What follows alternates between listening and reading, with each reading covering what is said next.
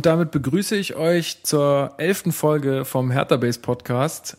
An meiner Seite oder eigentlich auch nicht an meiner Seite, sondern auf, auf der anderen Seite ähm, der Kabel an den Mikrofonen ähm, sitzen einmal der Marc, unser Chefredakteur von Hertha Base und ähm, Mann für die Einzelkritiken, die auch gerade veröffentlicht wurden.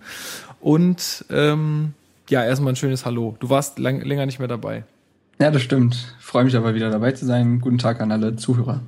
Ähm, genau. Und auf ähm, und dann noch ähm, auch in Berlin sitzt Christopher, ist ähm, ein langjähriger Freund von mir. Wir sind schon zusammen zur Schule gegangen und haben quasi ja eigentlich die ganze Schulzeit miteinander verbracht und eigentlich auch schon davor, glaube ich, war auch schon irgendwie Kontakt da, aber da kann ich mich auch nicht mehr so gut dran erinnern. Hallo Christopher. Hallo. So, wir, wir wollen ähm, uns heute ein bisschen ähm, über die Spiele gegen Darmstadt und gegen Leverkusen ähm, unterhalten und wollen auch noch so ein bisschen aufs Nürnberg-Spiel schauen äh, und natürlich auch so ein bisschen die Fragen noch aus der, aus der Community aufgreifen. Und da muss ich erstmal noch wieder, ja, äh, vielen Dank fürs ganze Feedback, was wir so kriegen, auch zu den einzelnen Folgen. Also wenn ihr da uns schreibt, da freuen wir uns immer. Und auch ähm, die iTunes-Kommentare sind natürlich toll, wenn ihr da einen da lasst, ob nun mit Text oder ohne. Mit Text ist natürlich immer schöner. Und da hat uns ähm, Wunschkind 75 das letzte Mal bewertet und schreibt auch ganz positiv. Das muss ich jetzt nicht vorlesen, das wäre Selbstbeweihräucherung. Aber ähm, das war auf jeden Fall auch sehr nett. Also wenn ihr da Lust und Zeit habt, dann lasst uns doch da einfach mal eure Meinung da. Kann auch ruhig äh, kritisch sein, muss ja nicht immer durchweg positiv sein. Also wenn wir irgendwas besser machen können, könnt ihr uns das auch sagen. Ähm, ja, ansonsten haben wir auch krass äh, Kommentare bekommen zu dem letzten Post, den wir ja immer noch so vor der Sendung raushauen. Tatsächlich, Da sind auch, auch ziemlich lange Texte dabei. Ähm, seht uns nach, dass wir die wahrscheinlich jetzt nicht komplett vorlesen, aber wir werden auf jeden Fall auf ein paar Punkte da drin eingehen. Fand ich auf jeden Fall ganz interessant, was da so angesprochen wurde. Ähm, ja, aber das an vielleicht etwas späterer Stelle. Ähm, und dann noch ähm, sei erwähnt, dass wir kontaktiert wurden vom Hertha Echo, äh, vom Manne. Ähm, also falls du das jetzt hier hörst, auch schönen Gruß. Ähm, die haben uns eingeladen. Wir sollen mal irgendwie im nächsten Jahr, Anfang nächsten Jahres bei einer Folge bei denen dabei sein oder bei einer Sendung. Die produzieren das ja auch immer live. Und äh, so wie es aussieht, wirst du, Marc, da hingehen, ne? Also ich vermute mal, ja. Okay, und äh, kommt der Alex auch mit? Kann auch sein, ne? Also wenn, dann wahrscheinlich ähm, Alex und ich. Äh, du ja äh, leider nicht. Also ich hätte mich wirklich sehr gefreut, Ja, aber es ist halt Nürnberg-Hertha ist dann doch eine zu große Distanz. Ja, das ist, ähm, ja, es ist halt wirklich einfach nicht machbar. Ich meine, mit dem Job und so dann am Donnerstag dahin und das würden, wären zwei Tage Urlaub, das ist schon ein bisschen viel. Also, Ja. das lässt sich leider nicht machen, glaube ich.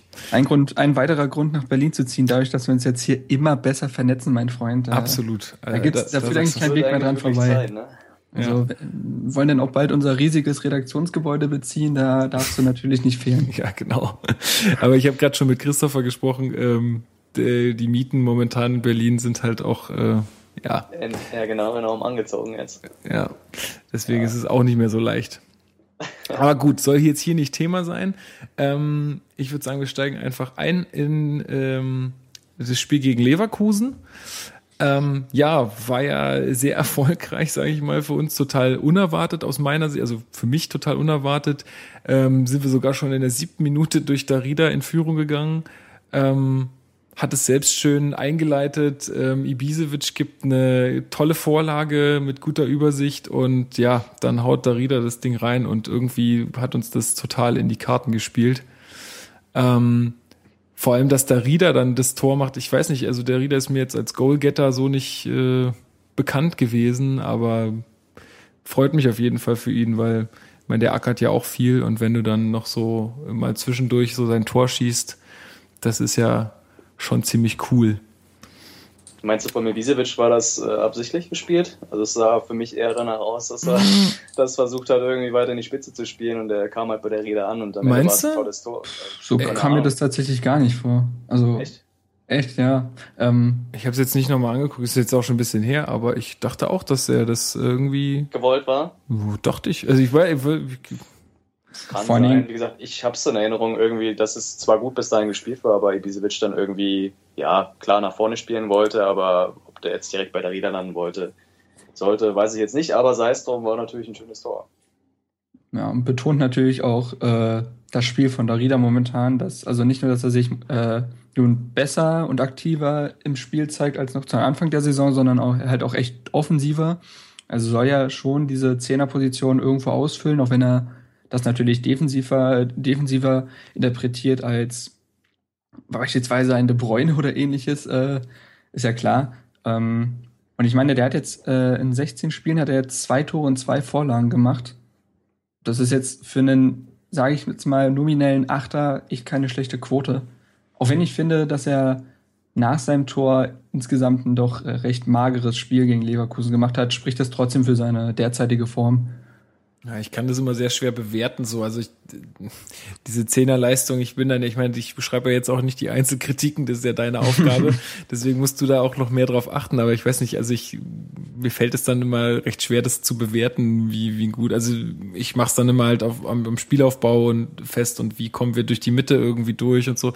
Aber ähm, ja, fiel mir jetzt da, also ist mir jetzt, wäre mir jetzt nicht aufgefallen, aber ich, ähm, ja, wenn du das sagst, dann glaube ich, glaube ich dir da schon. Ja, hast Ist du, ja, ist ja grundsätzlich sowieso eher ein defensiver Mittelfeldspieler und dafür ist es tatsächlich eine gute Quote. Aber, also, hättet ihr mit einem Sieg gegen Leverkusen gerechnet? Also habt ihr das eingeplant oder? nee, also ich muss ganz ehrlich sagen, ich habe es überhaupt nicht eingeplant. Also wir haben im letzten Podcast ja auch drüber geredet, da war ja Marc auch nicht dabei, aber ich, wir waren ja alle relativ pessimistisch, wenn ich mich erinnere. Ja. Ähm, ja, aber was uns dann natürlich, also auf der einen Seite in die Karten gespielt hat, auf der anderen Seite, wie natürlich Dardai dann auch gesagt hat, äh, auch ein bisschen gestört hat, war diese rote Karte in der 17. Minute. Und äh, Christopher, war das für dich äh, sofort eine klare rote Karte oder wie hast du das in dem ersten Moment, wo du das einfach gesehen hast, was hast du da gedacht? Also bei mir war es so, ich war tatsächlich im Stadion, ich habe es also nicht im Fernsehen gesehen, sondern war live vor Ort, also in der Ostkurve und von da, für den ersten Moment, äh, sah es schon brutal irgendwo aus, also mit gestrecktem Bein halt rein. Ähm, also als Fan, wenn man im Stadion sitzt, dann fand ich, war es irgendwo gerechtfertigt, aber wenn man es dann in der Zeitlupe mal sieht oder im Fernsehen nochmal sieht, fand ich, war es vielleicht ein Tick zu hart und man hätte durchaus auch Geld geben können. Das ist jetzt meine Meinung, also sehe ich aber ähnlich wie du, das hat uns definitiv in die Karten gespielt. Also Leverkusen war trotzdem in Anfangs Viertelstunde oder 20 Minuten auf jeden Fall schlechter. Also lag auch daran, dass äh, Hertha extremen Druck gemacht hat. Ähm, aber, und das ist eben auch das Verwunderliche eigentlich danach, nach der roten Karte ist ja Leverkusen dann eigentlich besser geworden. Ne? Das ist ja Mhm. eigentlich, Das typische Phänomen vielleicht, man- ne? Also so. ja, ja, weiß ich nicht. Also eigentlich Überzahl, ich sag mal nach den Druck. In den ersten 20 Minuten wird dann auch noch bevorteiligt oder zumindest nicht benachteiligt durch eine rote Karte gegen Leverkusen und dann ähm, denkt man irgendwie, es läuft und lässt die Leverkusener dann kommen und die ja, haben ja danach dann auch das 1-1 gemacht. Ja, Marc, meinst du, das hat dann wirklich wieder so, also das ist ja so ein typisches Phänomen, ne? Man denkt, okay, jetzt sind wir hier in Überzahl, führen 1-0, spielen zu Hause, jetzt läuft es irgendwie und schaltet irgendwie so ein bisschen runter, die andere Mannschaft äh, dreht äh, auf und ähm, dann kommt sowas zustande, dass auf einmal so ein bisschen das Spiel kippt. Ja. Ja. Ach so, ja. Nee, also ähm, gibt so dreierlei Faktoren, denke ich mal. Zum einen ist es bei Hertha leider, also das ist so einer der einzigen negativen Punkte, die man anmerken kann im Spiel von Hertha. Sobald sie führen, stellen sie oft das Fußballspielen ein.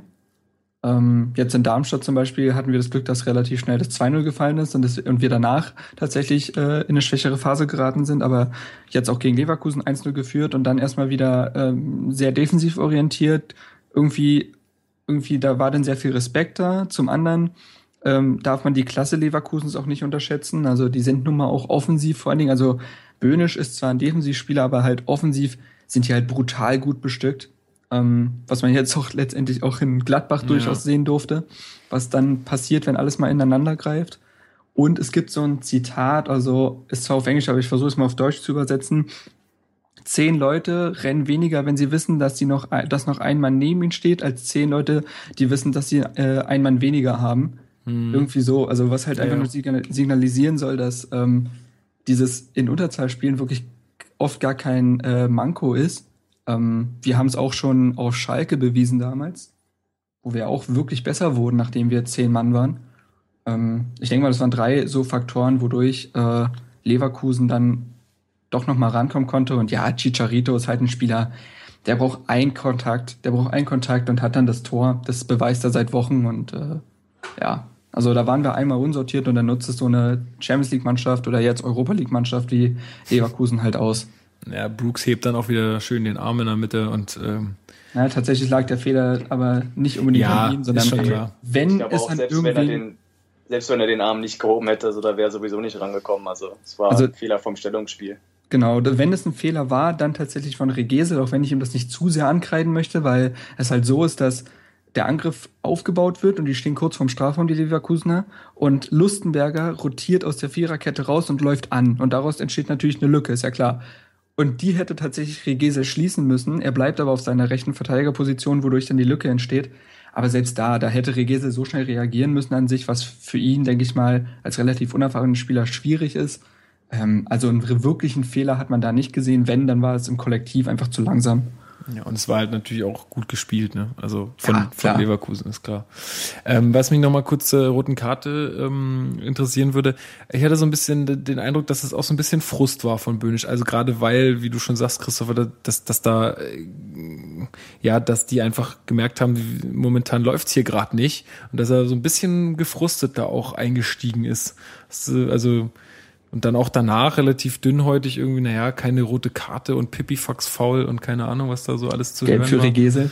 Ja, genau. Also das war so alles ein bisschen. Das ist, das ist schon übertrieben. Also es ist definitiv kein Gelb für Regesel und ähm, aber wie gesagt, ich persönlich, das ist meine persönliche Meinung, ich glaube jetzt im Nachhinein, es ist, wäre jetzt auch keine rote Karte gewesen. Nee, also nee ein bisschen übertrieben. Sage ich auch. Aber was ich auch sagen muss, ist, dass ich also von also genau, weil jetzt der Völler halt irgendwie so wieder was gelabert hat von wegen ja Pipifax faul und das ist ja wie der dann stirbt und tralala. Ich meine klar, er, er ist natürlich theatralisch, aber wer ist es nicht und vielleicht hat es ihm wirklich wehgetan, ja. Das kann ja auch sein. Ähm, ja. Äh, aber ich, also ich finde, von einer Fehlentscheidung zu sprechen, ist, glaube ich, zu viel. Also ja, es ist natürlich definitiv. eine sehr, sehr harte Entscheidung, aber es ist jetzt nicht unbedingt ähm, eine absolut krasse Fehlentscheidung. Nee, Würde ich so nicht. Na, vor allen Dingen muss man sehen, wo der Schiedsrichter steht. Und das war nämlich, er steht quasi hinter, also äh, hinter der Aktion. Das heißt, er sieht eigentlich nur, wie, äh, wie ähm, Böhnisch mit brutalem Speed halt diese mhm. Grätsche fährt und Regesel umbolzt. Er sieht nicht, er hat diesen Fuß von äh, von Böhnisch gar nicht gesehen, der ihn letztendlich trifft. Also für ihn sieht es halt in der Situation auch in der Schnelligkeit auf jeden Fall wie rot aus, weil er halt die andere Sicht nicht hat, die man als äh, Zuschauer in, bei dem Fernseh Fernsehbildschirm hatte. Also ähm, besonders bei dem Speed, den man halt dann hat, äh, finde ich überhaupt keine Fehlentscheidung. Hab bei der ersten Zeitlupe dann auch sofort gesagt, es ist keine rote. Auch wenn Böhnisch äh, danach halt überzogen reagiert, kann man irgendwo natürlich auch Frust verstehen. Das lag vielleicht aber auch daran, dieser, diesen Frust, den du angesprochen hast. Hertha hat ja die Anfangsphase war ja fulminant. Also wir haben ja selten sind wir so gut aus der Kabine sofort gekommen und haben da so gepresst und äh, besonders die quasi spielschwache Seite von Böhnisch und Mimedi wurde extrem von Regese und Weiser unter Druck gesetzt. Die haben kein, keine Sonne gesehen. Und dann, glaube ich, bist du mal ein Gedankengang, äh, Gedankengang zu, äh, zu langsam oder dann kommt Frust hinzu und ja, und dann sieht so eine Szene halt echt dämlich aus. Mhm. Ja. Ich sehe das ganz genauso. Also wie gesagt, ähm, ich wage jetzt sogar zu behaupten, selbst wenn diese rote Karte jetzt nicht gefallen wäre, Hertha war so stark in der Anfangsphase. Ich glaube, man hätte das auch, sag ich mal, ohne rote Karte ähm, durchaus mhm. für sich entscheiden können. Vielleicht wäre es sogar, also weil das meinte ja auch da, ich meine, oder wie wir jetzt auch gerade sagen, vielleicht hätte man es auch äh, noch besser irgendwie ähm, abschließen können. Vielleicht wäre das Gegentor nicht gefallen, keine Ahnung. Ja, ich meine, klar, also dass die eins geschossen hätten, das ist schon sehr wahrscheinlich, aber wer weiß. Also, meine, wir haben auch schon gegen andere Mannschaften gut gestanden. Ja. ja. Ähm, lustig, lustig fand ich, wie bei dem Tor von Brooks dann plötzlich in all den Kommentarsektionen auf Facebook dann der Podcast erwähnt wurde. So von wegen, ja, kritisiert mal ruhig Spieler weiter, dann, dann treffen sie auch. Echt, ja? Wurde? Ja, Ach, ja, ja was, in echt? dem Krass. Live-Ticker und so. Ja, ja. Also witzig. bestimmt drei, vier Kommentare dazu gelesen. Ach, witzig. Ähm. ja, na, aber ganz ehrlich, er hat sich davor auch wieder einen mega Bock geleistet, ey. Da ist mir kurz das Herz auch wieder stehen geblieben, ne? Dieser eine Fehlpass, den sie dann da gerade noch irgendwie reparieren. Ähm, kurz, kurz vorm Tor von ihm war das. Irgend so ein Ding wieder, was er irgendwo in die Walachei jagt. Ähm, und da habe ich schon wieder gedacht, na toll, haben wir ihn zurecht kritisiert. Und dann macht er dieses Kopfballtor, wo ich dann gesagt habe, na gut, okay, ich gönn's ihm. Ja, vor allen Dingen, ne? Vor allen Dingen bei Brooks, also ich habe ja eine Einzelkritik ihm tatsächlich, also man nennt, ja äh, Talente immer Rohdiamanten. Und bei Brooks, der ist halt wirklich ein Rohdiamant, weil äh, diese Edelsteine, denen stehen ja unter Druck. Ne? Und bei Brooks ist es wirklich so, dass wenn er nicht unter Druck gerät, wenn er nicht aktiv am Spiel teilnehmen muss, weil die Viererkette nicht äh, angegriffen wird, wenn er nichts zu tun hat, dann entstehen immer wieder unnötige Fehlpässe, da ist er zu locker, dann er wird grob fahrlässig, so wie er es auch beschrieben hat im letzten Podcast. Aber, und das ist das große Aber, sobald Brooks, also sobald er dann gebraucht wird, dann ist er auch wirklich da. Dann ist er, finde ich, im Zweikampf unfassbar gut. Also unglaubliche Anlagen hat er da, weil er körperlich sehr robust ist. Er ist trotzdem agil, er ist nicht unfair, er kann den Ball weiterspielen mit viel Übersicht. Also er hat alle Anlagen und die beweist er aber tatsächlich oft nur, wenn auch, es auch wirklich gebraucht wird. Ansonsten ist er dann wirklich für den einen oder anderen Klops gut.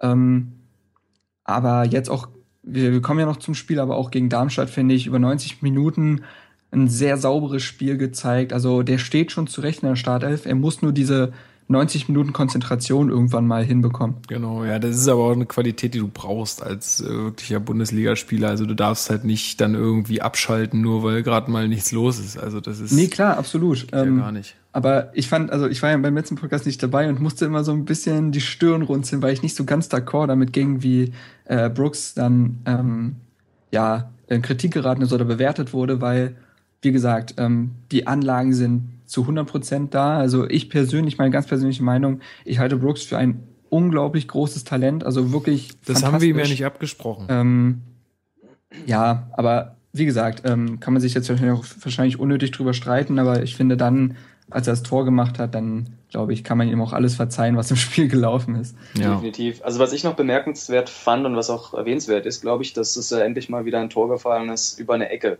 Und ich weiß Ja. nicht, ob ihr das Spiel vorher gesehen habt, aber ich weiß nicht warum, aber die äh, Hertha generell hat vorher die Ecken immer kurz gespielt. Ähm, warum auch immer, versucht die irgendwie reinzutragen. Also kurz dann zur Ecklaufe, äh, zur Eckfahne gelaufen, kurz den Ball gespielt und dann versucht reinzuspielen, was nie geklappt hat. Und ich habe da schon die ganze Zeit auf der Tribüne gedacht, ey, meine Fresse, was macht ihr da? Spielt den Ball doch einfach mal hoch rein. Ihr habt doch lange Spieler, die das auch irgendwie machen können.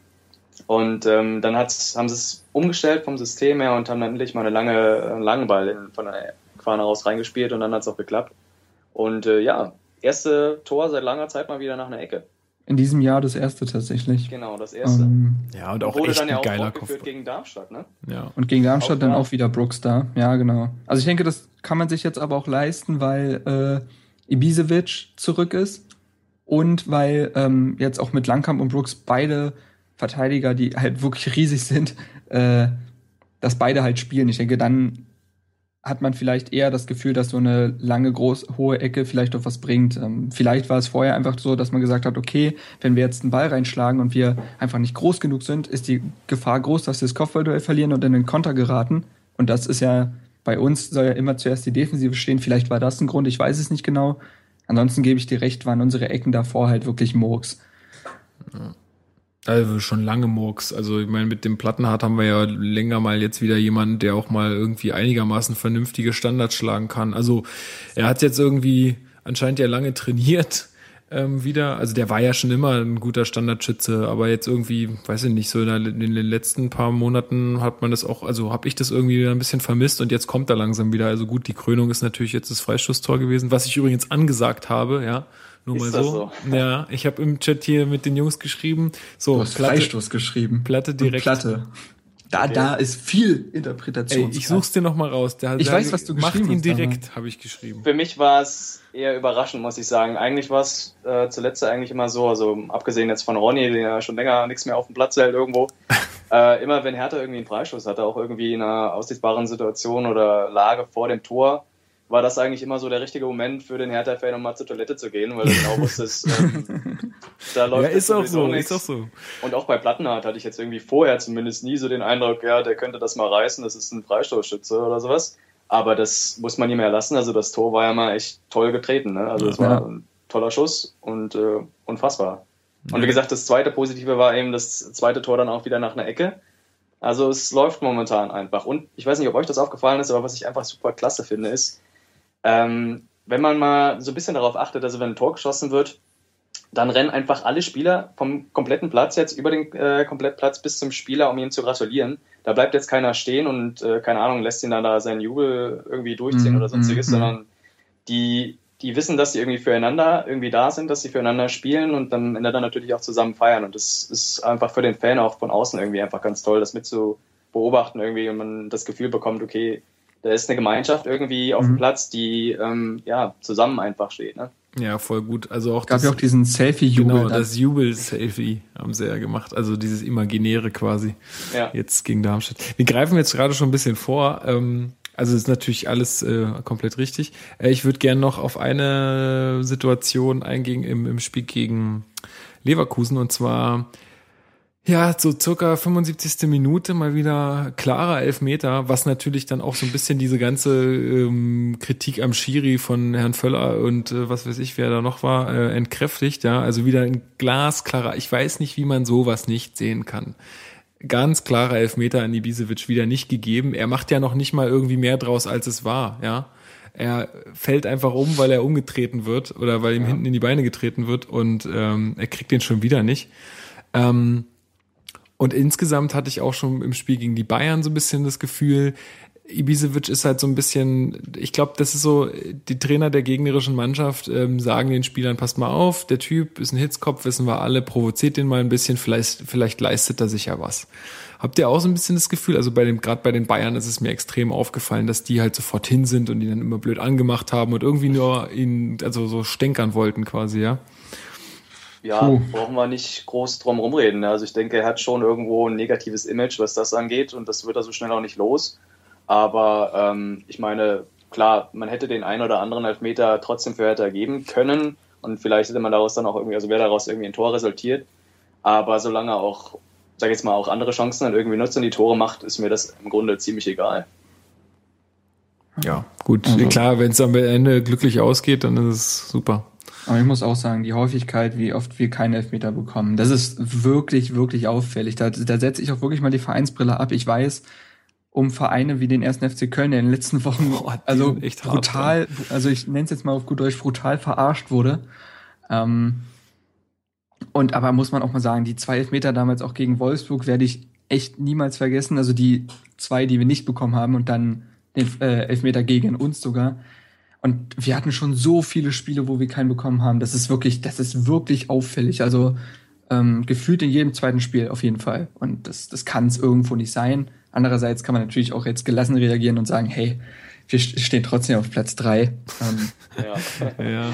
Aber Ja. ich habe jetzt zum Beispiel nicht so viele Situationen, wo ich sage, puh, da hatten wir jetzt aber Glück. Ja, aber zum Beispiel, also ähm, zum Beispiel der Dustin ähm, hat im Kommentarbereich heute auch geschrieben, dass ähm, wir echt schon vier Punkte mehr haben könnten. Ja, also gerade das gegen Wolfsburg, das Ding, ähm, wenn wir da die Elfmeter kriegen, dann sieht's noch mal noch mal ganz äh, anders aus, beziehungsweise noch besser. Ja, also das ähm, ja muss man schon auch berücksichtigen. Ich meine, klar, die Dinger muss da natürlich auch erstmal reinmachen, aber mit Es ist Kalu halt wir- immer, ist halt immer schwierig darüber zu diskutieren. Ja. Hätten wir jetzt gegen Wolfsburg Ja, gewonnen, ja. wären wir dann mit stolzer Brust fahrlässig geworden und hätten im nächsten Spiel äh, eine natürlich Klatsche richtig. bekommen.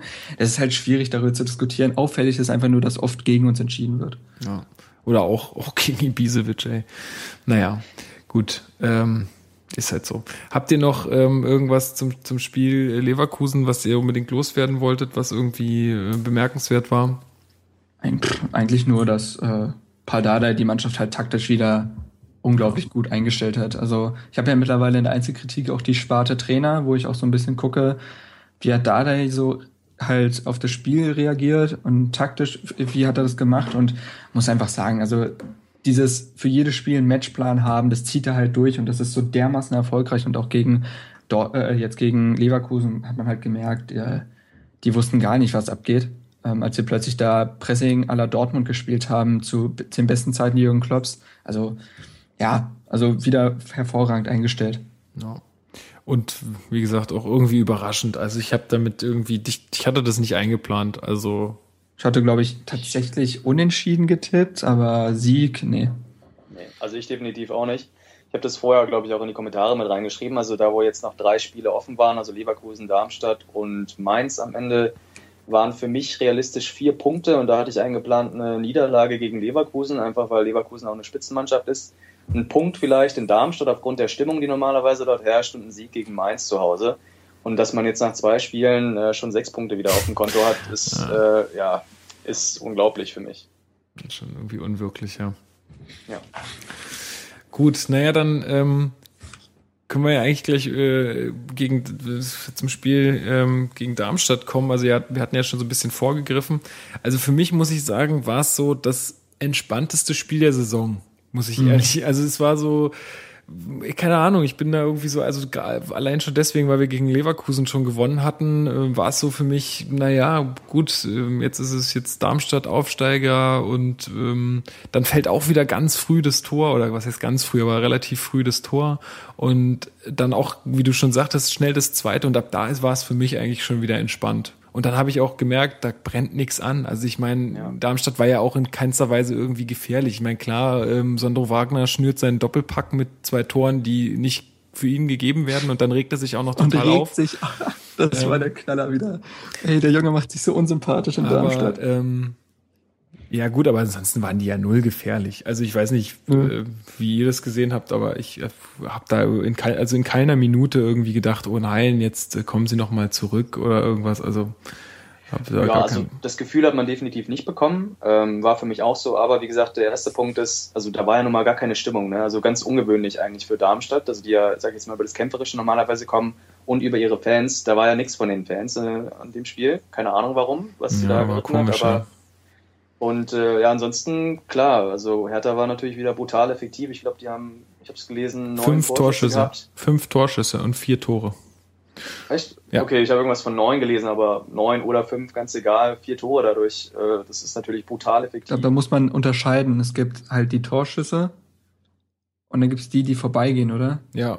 Also genau, die, die also, aufs Tor kommen. Also Torschüsse sind halt Torschüsse, die gehen aufs Tor und Schüsse sind Schüsse, die gehen halt auch zur Not zur Eckfahne, aber gelten halt als Schuss. Ja, genau. Aber wie gesagt, dann lass es fünf sein und vier Tore ist natürlich brutal effektiv. Und die Tore sind auch einfach, ähm, sag ich jetzt mal, zum richtigen Zeitpunkt natürlich gefallen. Ne? Mhm. Also schnelles 1-0, dann toller Freistoß, wo du auch eigentlich nicht mit gerechnet hast, oder ich zumindest nicht. Ich war schon auf der Toilette. ähm, Schade. Und dann natürlich direkt ähm, nach der Halbzeit dann überhaupt nichts mehr aufkommen lassen, um dann, sag ich mal, den Sack zuzumachen da. Ich weiß natürlich nicht, wie es gewesen wäre, weil du gesagt hast, Lukas, ähm, du hattest zu keinem Zeitpunkt irgendwie das Gefühl, dass es nochmal hätte kippen können. Wenn da Langkamp da das Eigentor macht, vor der Halbzeit, das war vor der Halbzeit, dann weiß ich nicht, wie es. War das vor der Halbzeit oder war es nach der Halbzeit? Äh, war ich glaube, es war vor der Halbzeit. der Halbzeit. Ja, war kurz vor davor. Hätte da, sag ich jetzt mal nochmal, der Anschlusstreffer, ähm, wäre da hätte er nochmal gesessen. Ich glaube, dann wären die äh, Darmstädter auch nochmal mit mehr Elan, sag ich jetzt nochmal, in die zweite Halbzeit reingegangen. Wäre das Publikum auch noch mehr ja. da gewesen, ne? Genau, also ich meine, die waren ja dann schon auch nochmal kurz vor der Halbzeit nochmal da, wo es so ein bisschen hektisch wurde, wo die Abseitstore gefallen sind und die sich ein bisschen äh, gekabbelt haben, da auch mit dem Weiser. Mhm. Aber grundsätzlich ja, wie gesagt, eigentlich ein perfektes Spiel für Hertha. Super effektiv, mhm. Tore zur richtigen Zeit und ähm, dann auch nichts mehr anbrennen lassen. Und äh, ja, Thema nichts mehr anbrennen lassen. Also für mich der beste Spieler auf dem Platz war der Jahrstein. Ja, also was der da für Sachen da rausgekratzt hat, also hätte ich ihm so auch nicht zugetraut. Also klar, die letzten Spiele waren toll von ihm, aber das hat er echt nochmal toll gemacht. Und für mich war das eigentlich der beste Spieler an dem Darmstadt-Spiel. Ja. Ähm, also ich muss auch sagen, dass Jahrstein einen sehr guten Job gemacht hat. Also ähm, Klar, bei der Ecke hat er irgendwo Glück, dass der Ball auch direkt auf ihn kommt. Dennoch musste den dann erstmal so sicher festhalten, genau, ja. damit da nichts mehr passiert. Ähm, und auch den Ball, den er da rüberlenkt. Die, die beste Szene von ihm war eigentlich äh, das zweite imaginäre Tor von Wagner. Da kommt der erste Kopfball auf Jahrstein und da haut er die rechte Pranke noch so hoch. Ja. Das, da, da dachte ich so, was? Also zunächst weiß man ja auch nicht, dass das Ding abgepfiffen wird und denkt sich erstmal, was für ein Mörderreflex. Ähm, also ja, und was halt auch beeindruckend ist bei Jahrstein, der hatte 47 Ballkontakte, mehr als Ibisevic, Kalu oder Weiser. Also der wird so Wahnsinn. sehr, der wird so sehr ins, auch in den Spielaufbau mit einbezogen und zeigt spielerisch halt auch Qualitäten. Ähm, ich denke mal, ja, Steinkraft wurde, glaube ich, auch in den Kommentaren angesprochen, werden wir noch ein bisschen besprechen vielleicht. Mhm. Ja, machen wir. Ähm, aber also fußballerisch auch gesehen, Jahrstein sehr mit sehr viel Ruhe ausgezeichnet. Ist, ist kein neuer. Der wird jetzt kein ausdribbeln, aber mehr als grundsolide da. Ähm, Ja. ja, das hat Definitiv, also ich, sorry, ähm, ich fand auch, dass er wirklich ein tolles Spiel gemacht hat, aber ähm, fußballerisch an sich, also in den ersten Spielen, wo er so bei Ferter gespielt hat, jetzt auch in dieser Saison, hat er schon so manchmal so ein paar Szenen, wo ich dachte, ich glaube gegen Schalke ist mir das extrem aufgefallen, wo ich dann immer so ein bisschen Angst bekommen habe, als er den, den Ball hatte, weil er dann irgendwie die Bälle nach vorne irgendwie zu flach spielt. Ich weiß nicht, so ein bisschen unkontrolliert. Das ist Da auch das ein Einzige, was mir aufgefallen ist, das stimmt, ja. Ein bisschen Angst hatte ich da schon, aber es hat sich jetzt im Laufe der letzten Spiele extrem gebessert und ist natürlich ein super Rückhalt jetzt in der letzten Zeit auf jeden Fall geworden. Ja, das habe ich. Ich, hab, ich, Entschuldigung.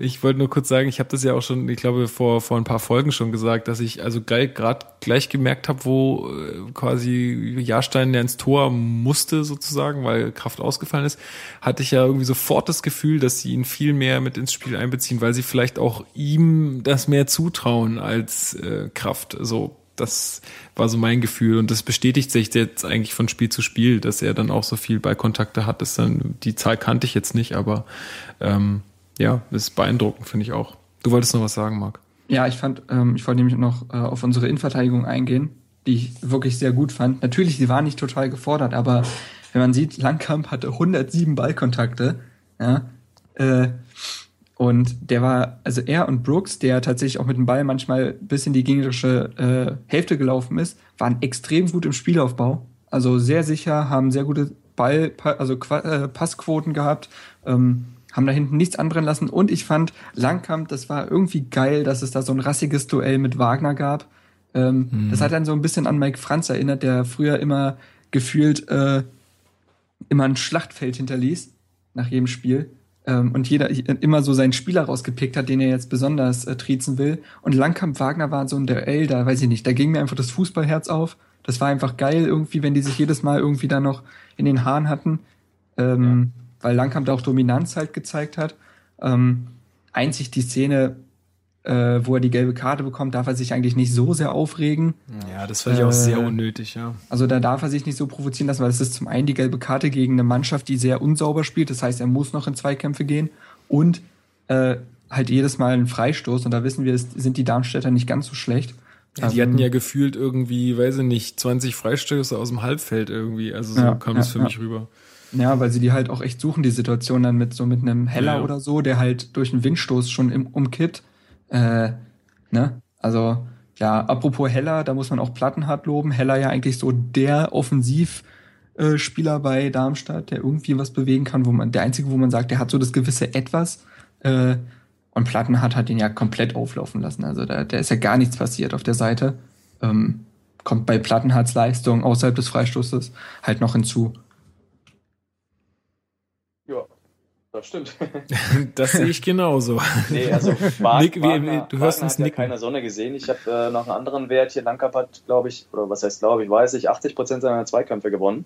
Ja. Und ähm, ja, bestätigt ja somit auch seine Form so von den letzten Spielen dann auch. Ich meine, es ist natürlich auch ein Vorteil, die kennen sich halt, ne? Oder beziehungsweise er kennt auch den Wagner, der weiß ganz genau. Ja, aber gut, äh, Lukas, äh, Hand aufs Herz, wir kennen den Wagner auch. Der kann nix. Wagner Ja, ist der eindimensionalste Spieler der Liga. Da glaube ich, äh, da weiß Ja, mein gut. kleiner Bruder Bescheid, wie er spielt. Gut, lassen wir das. Auf jeden Fall halten wir fest, äh, Abwehr war wieder stark, Jahrstein auch und ähm, ja, auf jeden Fall ein Part für den Erfolg. Ja. Ähm, ja, ich wollte, also, wir hatten es ja auch schon vorhin angesprochen, äh, von wegen wenigste Torschüsse, ähm, also oder wenig Torschüsse und hohe Effizienz. Also der Tobias Escher, der von Spielverlagerung ähm, .de hat dann irgendwie getwittert, ja, ähm, Hertha ist jetzt die Mannschaft mit den wenigsten Torschüssen der ganzen Liga.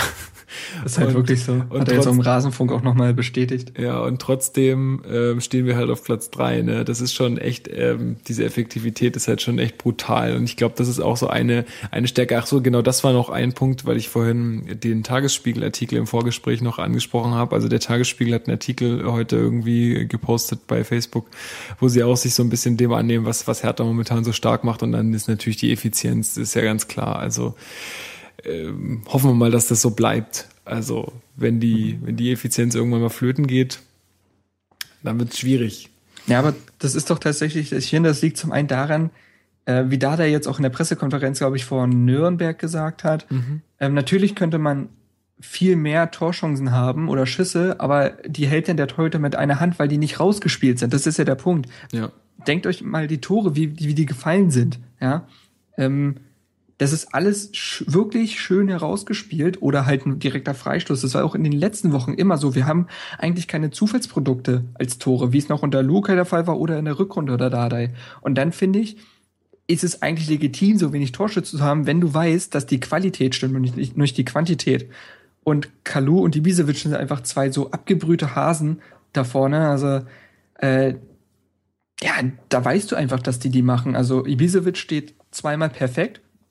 Und Kalu, finde ich, das war ein grandioses Tor, das 4 zu 0. Ja. Also, wie er sich da gegen Holland durchsetzt, der sogar noch nach hinten fällt und einen Freistoß Ja, reklamiert. ja, der war Super jetzt fallen Szene. lassen, ja. Super Szene, zeigt, wie verzweifelt er in dem Moment war. Dann setzt er sich da durch, nimmt das Tempo mit, umkurvt sogar nochmal dann den Torhüter und schiebt ganz locker ein. Also ich fand auch Kalu brutal stark. Also wie auch den Freistoß. so schnell ist. ja, das, wie auch, äh, wie er auch den Freistoß rausgeholt hat um 2 zu 0, da hingen ihm vier Spieler an den Hacken und er holt dann noch den Sidan-Trick raus, also Marcel Roulette und hier und da äh, bereitet das 1 zu 0 vor, indem er Weise anspielt. Also Kalu, nachdem er ja in Leverkusen echt glücklos war, auch wieder eine gran grandiose Leistung. Ibisevic steht da, wo er stehen muss, auch das perfekt. Also da vorne läuft's einfach. Ja, also, ich, man muss ja auch sagen, ähm, bei dem 2 zu 0 dann oder vor dem Freistoß, da wäre ja der Darida auch durch gewesen. Also wenn man da Vorteil laufen lässt, dann wäre das ja sehr mit hoher Wahrscheinlichkeit auch noch das 2-0 gewesen. Also dass der Freistoß dann noch passt, ist natürlich cool. Habe ich da- auch gedacht. Eigentlich hätte ja. man einen Vorteil laufen müssen. Ja, also das für- hätte, ich ich meine, jetzt ist es auch egal, aber äh, hätte man, glaube ich, auch laufen lassen können. Aber was ich noch zum Kalu sagen wollte, auch das, ähm, also es gibt ja mal die auf, auf wer es noch nicht kennt, ja, äh, Hertha BSC ähm, YouTube-Kanal, sollte man sich unbedingt angucken. Da gibt's auch immer die Stimmen nach dem Spiel und so. Und der Kalu, der macht Pures einfach, Entertainment. ja, der, der macht, aber der Kalu, der macht einfach mittlerweile Spaß, ey. Was der für ein sympathisches Interview wiedergegeben hat. Ich meine, das ist ja ein paar Worte auf Englisch, ne, aber der grinst halt die ganze Zeit in die Kamera. Natürlich ist es cool, wenn man gewinnt und natürlich ist da die Stimmung besser als letzte Saison, aber ich weiß nicht, du hast halt nicht nur das Gefühl auf dem Platz, dass der da angekommen ist, sondern dass der einfach auch so mental im Kopf einfach angekommen ist ähm, und sich also jetzt einfach richtig wohlfühlt. Ja, was auch jetzt Christopher schon vorhin angesprochen hatte, dass, dass einfach dieser Teamgeist total stimmt. Also ich habe mir das jetzt ja auch aufgeschrieben, das sehe ich gerade in meinen Notizen, dass ähm, der Teamgeist einfach auch gerade beim Jubeln und so einfach total zu sehen ist. Ja. Ja. Und ich meine, wir haben ja. Ach so, Entschuldigung, sag. Okay. Ähm, das Einzige, was ich jetzt noch einwerfen wollte, das Einzige, was ich noch nicht verstehe, ist, warum der Kalu vor allem auswärts so effektiv ist. Also der hat ja jetzt acht Tore geschossen und von den acht Toren hat er sieben auswärts geschossen und eins zu Ja. Hause. Also Ich- woran das liegt, ähm, dass er jetzt auswärts vor allem so effektiv ist und zu Hause, wie jetzt zum Beispiel auch dem Spiel gegen Leverkusen, eher zurückhaltend irgendwie agiert, hm, weiß der Geier, ne? aber es ist natürlich schön, wenn wir jetzt zwei Stürmer haben, der eine trifft auswärts, der andere ja mittlerweile auch auswärts, aber eigentlich vorzüglich irgendwo zu Hause. Ich meine, kann man nichts mehr falsch machen, ne? ja, richtig. also. Kann man gar nicht so viel zu sagen, glaube ich, ne? Du hast, du hast auch in deiner Einzelkritik, glaube ich, geschrieben, äh, Marc, dass äh, Ibisevic ja jetzt schon wieder mit dem Doppelpack.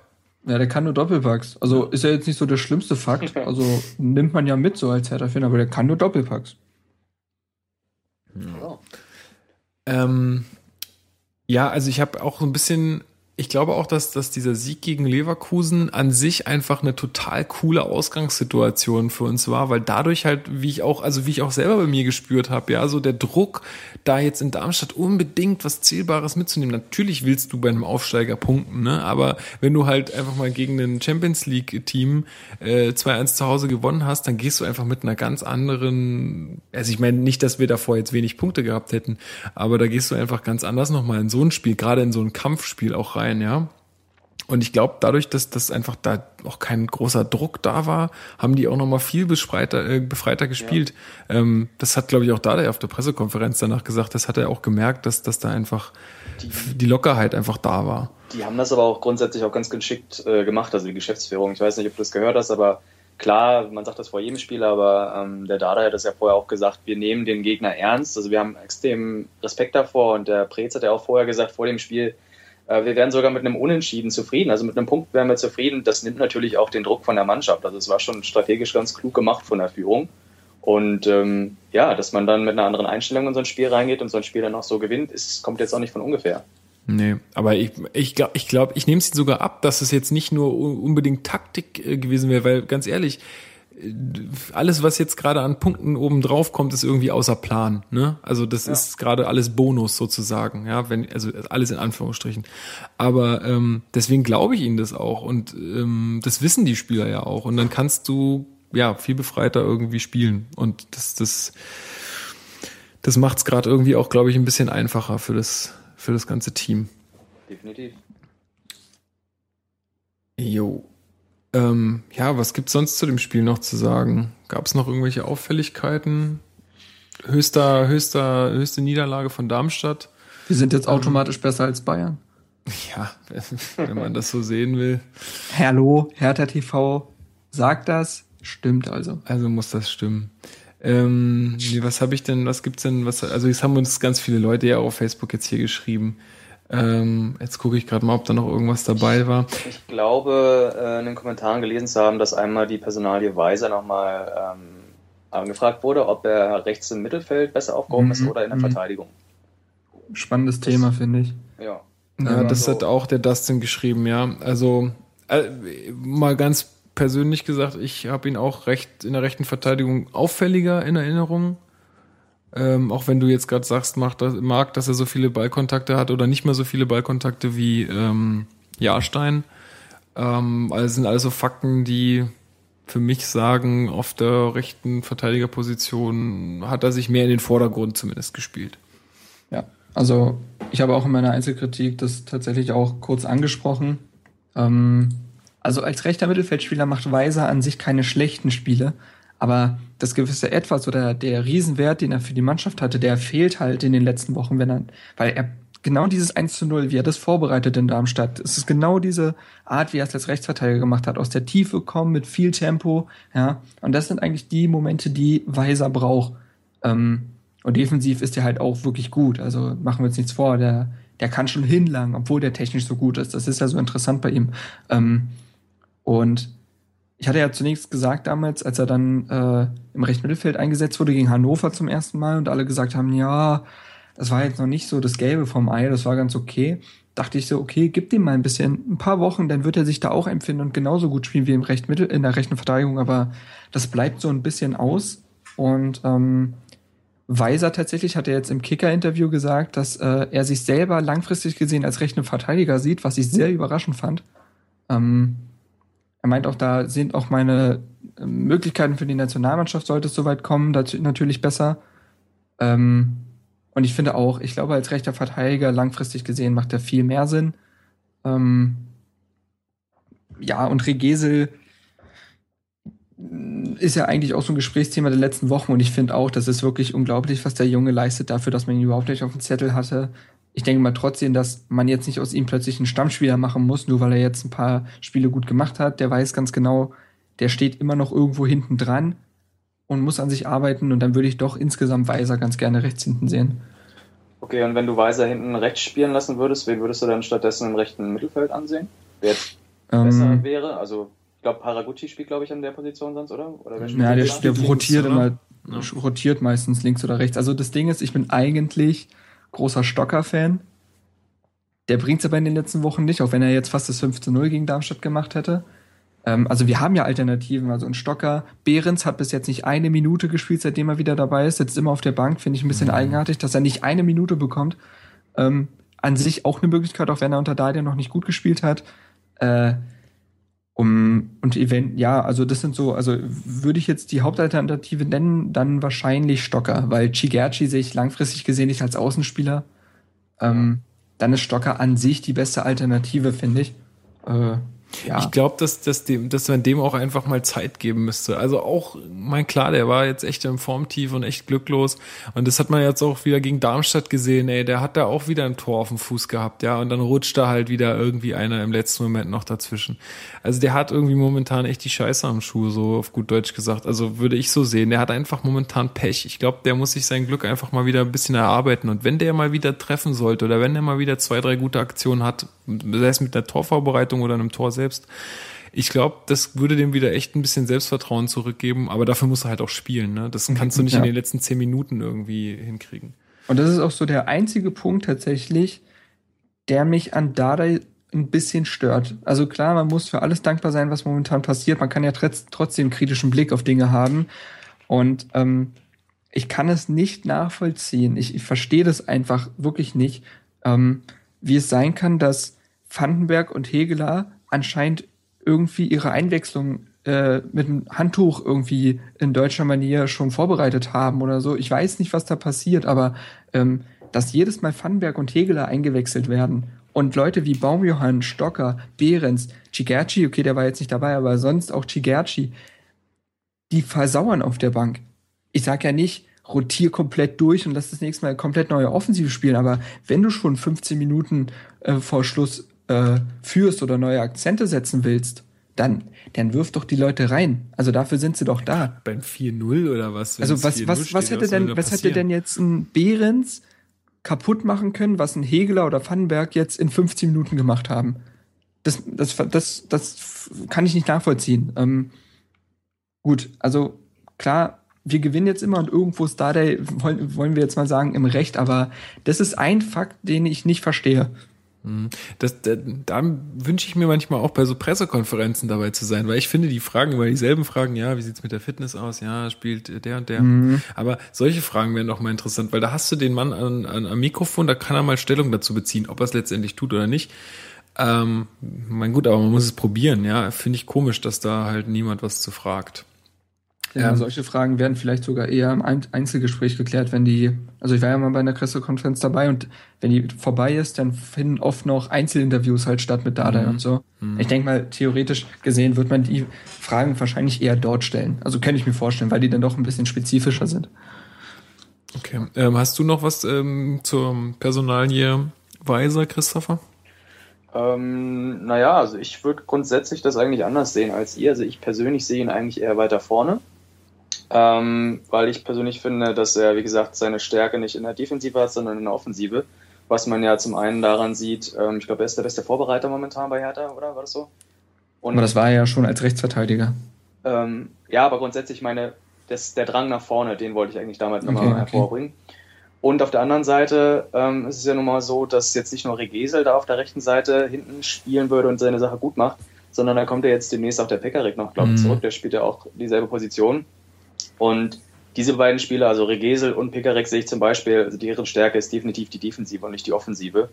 Und aus diesem Grund würde ich Weiser weiter nach vorne schieben. Also ich habe jetzt nicht so viel, keine Ahnung, das könnt ihr auch anders sehen, aber Haraguchi zum Beispiel ist jetzt nicht so mein Spieler, den finde ich jetzt persönlich eigentlich nicht so gut. Also man hat definitiv bessere Spieler, auch auf der Bank, das hattet ihr eben schon angesprochen. Also Stocker sehe ich eigentlich auch langfristig besser an als ein Haraguchi. Behrens hat vorher auch seine Leistung gemacht. Aber ich sag mal so, wenn wirklich hinten rechts ähm, mit Pekarek oder eben Regesel ähm, zukünftig besetzt wird, könnte ich mir auch durchaus vorstellen, dass der Weise einfach weiter nach vorne rückt. Und ähm, ja, der hat jetzt zuletzt, wenn er diese Position ausgeführt hat, noch nicht so viel gebracht oder zumindest nichts Zählbares irgendwie da mitnehmen können.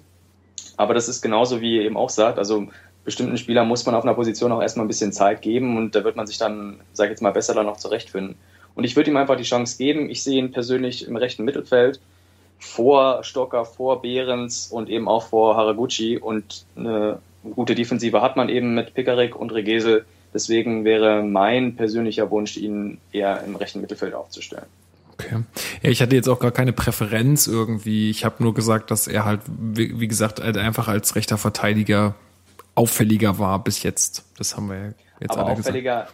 Nach vorne hin, richtig? Ja, natürlich, klar, aber ich meine, Boah. gut, aber hinten hat der auch, also gerade sagen, keine, also, keine, keine, keine großen Patzer gehabt. Also das war schon auch sehr, sehr solide. Also nicht, nicht schlechter als ein Regesel oder ein Pekarik früher. Nee, eben, eben. Aber wenn es Ja. schon mal nicht schlechter ist als Regesel oder vielleicht zukünftig dann auch wieder Pickerick oder so, dann soll man das doch quasi einfach ersetzen, Pickerick und so auch mal wieder eine Chance geben und ihn weiter nach vorne drücken, weil er eben da auch, sage ich mal, mehr Stärken hat als in der Defensive. aber auch da, um es vielleicht zusammenzufassen, am Ende gewinnt nur der Kader, weil man auch da dann rotieren kann.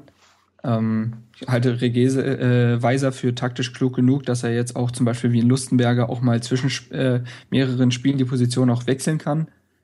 Also man kann es dann halt wieder dem Gegner anpassen. Wenn man jetzt sagt, okay, Ja. wollen jetzt defensiv wirklich sicher stehen, dann stellst du halt einen Weiser, der defensiv mitackert, hin und hinter ihn dann einfach den Pekarik rein und dann ist die Seite aber auch mal vollkommen dicht.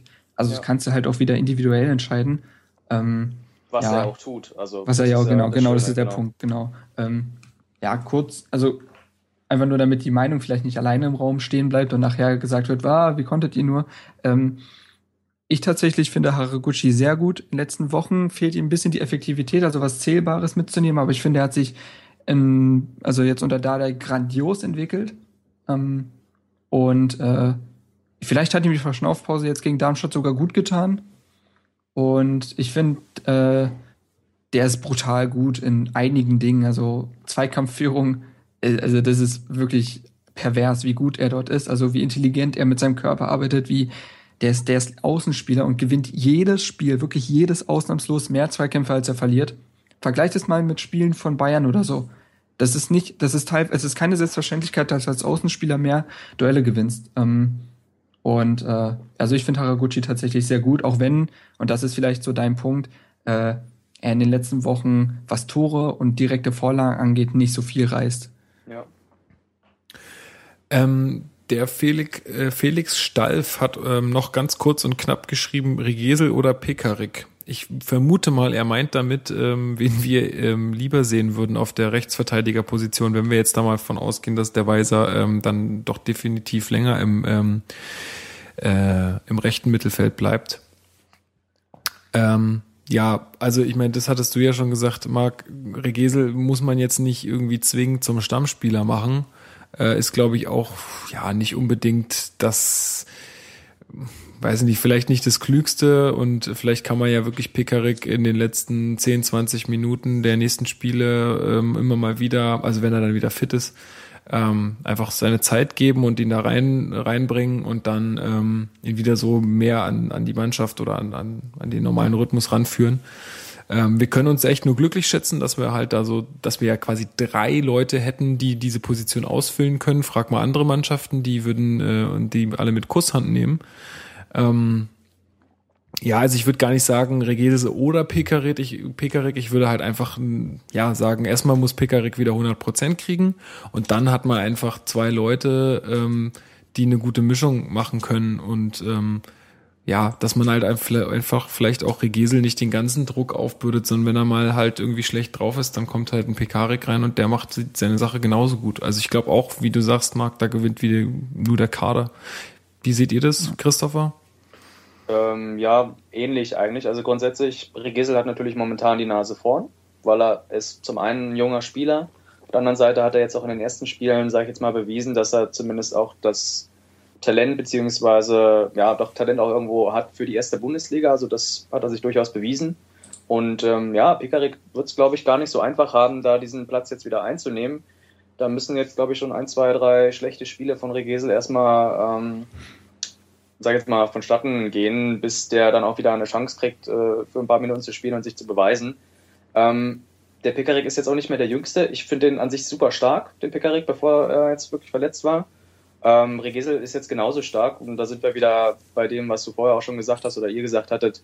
Es ist einfach die Qual der Wahl, weil momentan alle Spieler auf dieser Position dann auch wirklich gut spielen. Und ich meine, das ist doch eine super Lösung. Ja? Also Regesel ähm, oder Pickerick schwierig. Ich persönlich, wenn ich mich entscheiden müsste, würde ich zunächst erstmal Regesel einfach nehmen. Also der Punkt ist, dass man ja oft gerne mal irgendwo die Verdienste eines langverletzten Spielers gerne vergisst. Also ich glaube, momentan, auch wenn es jetzt in den Kommentaren gefragt wurde, fragt keiner nach Shiba oder Alagri oder sonst wen. Also äh, durch das schnelllebige Geschäft sind Langverletzte oft aus dem Fokus raus. Viele haben uns ja damals wirklich beneidet um ähm, einen Rechtsverteidiger wie Pekarik. Viele krebsen da auf der Außenverteidigerposition immens rum in der Bundesliga. Also wenn ich sehe, dass ein äh, Makoto Hasebe in Frankfurt, der eigentlich zentraler Mittelfeldspieler ist, der irgendwie als Rechtsverteidiger herhalten muss und so, das klappt alles nicht. Ähm, Pekarik war immer sehr, sehr solide. Ähm, also der hat eigentlich keine schlechten Spiele gemacht, hat er wirklich nicht. Äh, einzig sein Offensivdrang hat immer so ein bisschen gefehlt, aber defensiv machst du dem Kerl nichts vor. Also äh, da ist der so eine Bank und ähm, also puh, ähm, ist eine ganz, ganz schwierige Entscheidung, da, ob man sich jetzt für, also Weiser lassen wir aus der Rechnung ja so ein bisschen raus, aber ob man sich jetzt für Regesel oder äh, Pekarik entscheidet, hm, also ich bin mir sicher, dass Dardai da eine Balance bekommen würde zwischen Pekarik, die eigentliche Stammkraft, wenn man so will, äh, spielen lässt, aber halt auch äh, Regesel irgendwo seine Minuten gibt. Denn wir dürfen nicht vergessen, Regesel, man wollte auch keinen Schnellschusswagen, hat keinen Profivertrag bis jetzt, der ist 19 Jahre jung. Der hat wirklich so viel Zeit noch und der ist Berliner durch und durch. Der wird jetzt nicht beim ersten Angebot von RB Leipzig äh, rüberwandern. Ähm, ja, also Leipzig wahrscheinlich eh nicht. naja, wahrscheinlich eh nicht, aber äh, also ich, ich glaube tatsächlich, dass man, dass man sich da vielleicht gar nicht entscheiden muss, aber würde ich jetzt unbedingt auf Teufel komm raus und mir hält jemand eine Pistole auf die Brust, mich entscheiden müssen, würde ich wahrscheinlich Pekarik nehmen. Aber natürlich bei 100 Prozent. Also, ja. Ja, wenn er bei 100 Prozent ja, ist, meine Genau, ganz genau, ganz genau. Gut, also ich meine, äh, es wird sich jetzt, das, die, das sage ich jetzt so, weil langfristig, also jetzt in der nächsten Zeit wird sich die Frage erstmal so nicht stellen, weil er, er ist ja immer noch nicht, äh, ist ja immer noch nicht, hat er immer noch nicht auf der Bank gesessen oder so. Ja, der trainiert ja, also ich weiß jetzt nicht ganz genau, ich glaube, trainiert ja, auch trainiert noch nicht mit der Mannschaft mit, oder? Nee, nee, nee, er macht noch Einzeltraining. Ja, ja also das noch, noch. noch eine andere Personalie äh, würde ich jetzt gar nicht so riesig ein Fass aufmachen wollen, weil ähm, auch gar nicht mehr so viel dazu bekannt ist oder ähm, also wurde jetzt auch noch angesprochen hier in den Kommentaren, was, was wir eigentlich mit dem, mit dem Comeback vom Kraft ist. Also da, die Frage war, seht ihr in der Rückrunde ein Comeback von Kraft? Ähm, und die Frage ist, wollen wir es sehen? Ja, also meine Frage würde noch weitergehen und ich frage mich einfach, was momentan überhaupt mit dem ist. Also es sagt keiner was über ihn. Es wird auch nicht in irgendeiner, wieder, ja, Pressekonferenz. Keiner fragt mal nach. Also in den letzten drei, vier Pressegesprächen war keine Frage nach, nach der, also zumindest auch für die Öffentlichkeit, so dass das halt irgendwie aufgenommen wird, keine Frage nach, nach Kraft. Äh, ist es kalkuliert, dass da jetzt ähm, keiner nach, nachfragt oder warum interessiert sich keiner für ihn? Klar, gut, Jahrstein macht jetzt seine Sache sehr, sehr gut.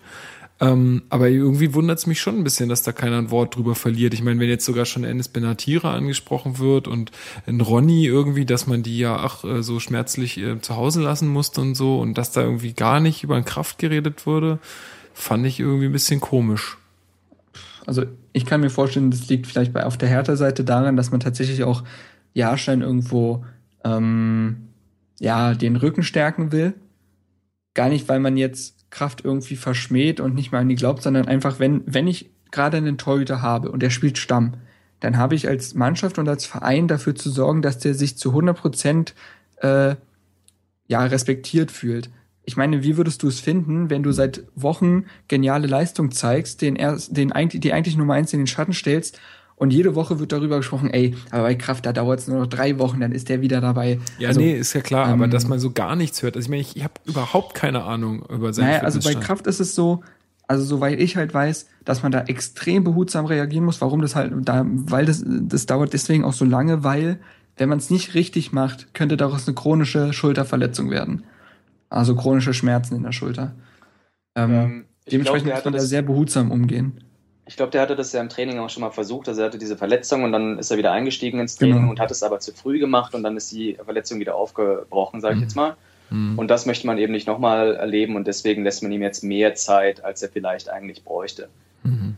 Zumal ähm, ja Jahrstein so einen genialen Job Genau, macht. das ist eben der, der Faktor X, ähm, weil Jahrstein, beziehungsweise es läuft generell gerade bei Hertha, es wird jetzt die Personalie Jahrstein überhaupt nicht in Frage gestellt. Deswegen, warum soll man sich unnötig irgendwie ein Thema jetzt irgendwie aufrufen oder auf die Liste ähm, stellen, die unnötig irgendwie Probleme auch nochmal verursachen könnte, äh, wenn es gerade läuft, ja. Ja gut, aber das interessiert ja meistens die Journalisten nicht, gerade die in Berlin nicht. Also ich, ich frage mich auch einfach, warum da jetzt gerade keiner, keiner was äh, nachfragt oder so. Aber gut, ich meine, ich sehe es ja wie ihr. Ich meine, warum sollen wir jetzt da groß drüber reden? Soll er erstmal fit werden? Und ich meine, das wünschen wir ihm ja alle, dass er gesund äh, wird. Ähm, und wir haben momentan einen Torhüter, mit, äh, mit dem wir sehr, sehr zufrieden sein können. Also gut. Ja, und um die Frage vielleicht trotzdem Ja. noch zu beantworten, Ja. sehen wir Kraft jetzt in der zweiten, also in der Rückrunde auf jeden Fall, wenn er wieder fit ist. Ich persönlich glaube nicht. Nein, ich auch nicht. Ich glaube, dass Jahrstein das soweit jetzt erstmal durchziehen wird, jetzt auch in der Rückrunde. Da muss schon einiges passieren. Also entweder wirklich auch eine Verletzung von Jahrstein, dann ist er wahrscheinlich ganz schnell wieder drin, der, der Kraft. Vorausgesetzt, er ist auch, sage ich jetzt mal, wieder fit. Oder aber äh, der Jahrstein, der ähm, leistet sich jetzt wirklich so ein paar derbe Patzer, die auch irgendwie für Tore sorgen oder zu Toren führen und vielleicht sogar dann zur Niederlage von Hertha. Aber ansonsten, glaube ich, ähm, wird Kraft das ganz, ganz schwer haben, auch in der Rückrunde da irgendwie nochmal im Tor äh, zu stehen. Ja, ja. Also ich, Dade hatte mal so einen ganz komischen Satz gesagt, den irgendwie keiner so richtig dechiffrieren konnte in Bezug auf dessen, wie die Rollenverteilung sein wird, wenn Kraft wieder fit ist. Ich glaube, das ist so, solange Jahrstein ein, den Job abliefert, den er gerade äh, halt zeigt, bleibt er die Nummer eins.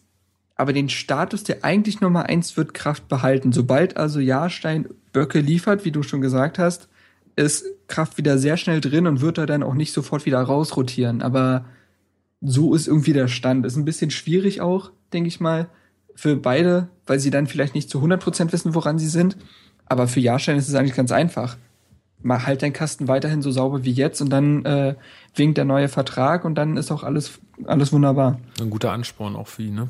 Ja, auf jeden Fall. Auch wenn er jetzt wahrscheinlich andere Angebote bekommen könnte, würde er jetzt äh, aktiv hab- den Verein wechseln wollen. Ich weiß nicht, was das war. Also ich habe heute früh durch meine äh, Facebook-Timeline so ein bisschen gescrollt und da war so ein vorgeschlagener Beitrag. Ich weiß nicht, ob das irgendwie beworben ist oder nicht, aber da war irgendwas gestanden. Das war auch ein englischer Artikel von wegen, ja, Kraft zu Liverpool und so. Ich weiß nicht, äh, weil die ja irgendwie ein Torwartproblem haben. Also irgendwie war das ganz komisch. Ich habe erst gedacht, so, das kann doch jetzt nicht euer ernst sein. Der Typ ist verletzt und man weiß nicht mehr, wie lange. Und äh, vielleicht hat es ja noch, totaler noch mal Bullshit. irgendjemand gesehen, aber ich halte es auch für eine totale Ente. Also Zumal ich ja Liverpool-Spiele gucke und das auch alles verfolge, weil Liverpool einfach einer meiner Lieblingsvereine ist. Ähm, ja, der Simon Mignolet, die Nummer eins bei denen, ist nicht unumstritten, aber ich glaube, man ist sehr weit davon entfernt, ein Mignolet durch einen Kraft zu ersetzen. Also da, das ist halt völliger Humbug. Also das ist wie damals das Gerücht, dass Christian Lell zu Mailand geht. Ja. Ähm, ja, gut. Äh, ja, so viel zu Kraft und Jahrstein, würde ich sagen. Ähm, da haben wir, glaube ich, auch alles zugesagt jetzt. Ähm, ja, jetzt steht ja ähm, ein schönes Spielchen an am Mittwoch. Ich bin schon ein bisschen aufgeregt, muss ich sagen, weil ich meine, ich wohne ja nun mal in Nürnberg ähm, und habe natürlich auch viele Kollegen im Büro und so, die auch schon auf dieses Spiel hinfiebern. Und ich muss mir dann am Ende die Häme abholen, wenn es vielleicht doch nicht erfolgreich für uns ausgeht. Deswegen hat das Spiel auch für mich persönlich nochmal eine ganz besondere Bedeutung. Ähm, Christopher wird äh, am Mittwoch hierher fahren. Nimm dir mal ein Beispiel, Marc. Ja, ja, ja. Genau. ähm, nee, Quatsch, ist äh, Spaß. Aber äh, ja, wir werden uns das dann zusammen angucken, auch vor Ort. Also es werden 33.000 Zuschauer erwartet, davon 2.000 ähm, Hertaner ungefähr. Ähm, es ist mehr, also ich bin ja jetzt öfter mal beim Club, es ist mehr als sonst in dem Stadion. Also nur mal zum Vergleich.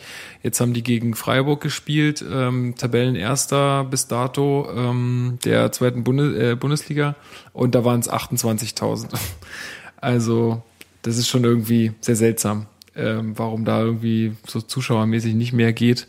Und jetzt im Pokal sind es dann doch mehr. Also wird eine coole Atmosphäre, glaube ich. Die sind äh, zu Hause bisher jetzt noch ungeschlagen in dieser Saison, was auch eine echt krasse Stärke ist von denen. Also die sind wirklich, die haben da Spiele ähm, noch gedreht, wo du echt noch gedacht hast, so ja, das ist eigentlich schon vorbei. Ähm, also wir sind da echt gewarnt. Das wird, ähm, ich glaube, das wird ein toller, tolles Pokalspiel. Vor allen Dingen, die sind gut drauf, wir sind gut drauf. Beides sind eigentlich Teams, die einen tollen Zusammenhalt zeigen irgendwie ähm, in der Mannschaft. Also das ist jetzt bei Nürnberg auch in den letzten Wochen gerade rausgekommen, dass es da auch wirklich irgendwie in der Mannschaft jetzt mittlerweile passt. Ähm, ja, was ist denn so deine, deine Prognose, Marc? Was glaubst du denn, wie es laufen wird hier im Frankenland? Puh, also ähm, im Pokal schwingt ja immer noch so ein bisschen Angst mit bei Hertha. Ähm, ich tatsächlich sehe das nicht unbedingt so. Also ich habe jetzt nicht direkt Angst vor dem Duell. Es ist einfach ein Pokalmatch wie jedes andere. Wir haben Spiel jetzt zum dritten Mal gegen den Zweitligisten äh, im DFB-Pokal in dieser Saison. Ähm, ich finde tatsächlich Nürnberg ist schon ähm, der beste Zweitligist von ist, allen. Ist auf jeden Fall der beste Zweitligist. Die wollen auch mitspielen, also die können ja Fußball spielen. Die haben ja offensichtlich ganz gute Spieler mit dem Chef, Burgstaller und Co.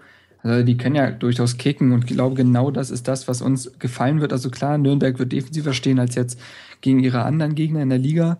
Dennoch werden sie es nicht, sich nicht nehmen lassen, offensiv Akzente zu setzen und die Situation muss man halt ausnutzen. Man muss als, man muss wie in Darmstadt spielen, ja. Also Ballbesitz haben, Kontrolle zeigen, Dominanz zeigen und in den richtigen Momenten wieder eiskalt zuschlagen. Da, da also das ist genau dieselben Tugenden wie gegen Darmstadt.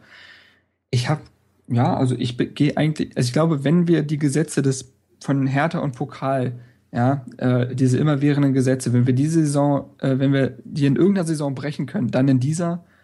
Und äh, ich sehe der Partie wirklich tatsächlich positiv entgegen. Also da schwingt gar nicht so viel Angst oder Ehrfurcht mit. Und es mag daran liegen, dass du nicht in Nürnberg wohnst, vielleicht.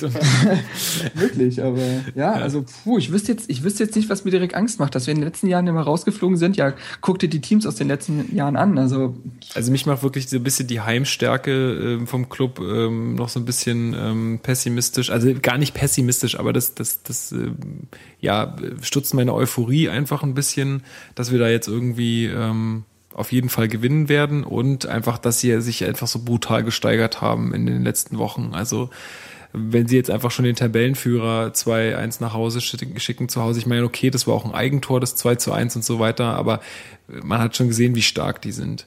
Also das macht mich einfach noch ein bisschen, naja, wir werden mal sehen. Also ich bin auch nicht grundnegativ, aber ähm, es wird auf jeden Fall sehr, sehr spannend und auf jeden Fall eng. So, davon gehe ich auf jeden Fall aus.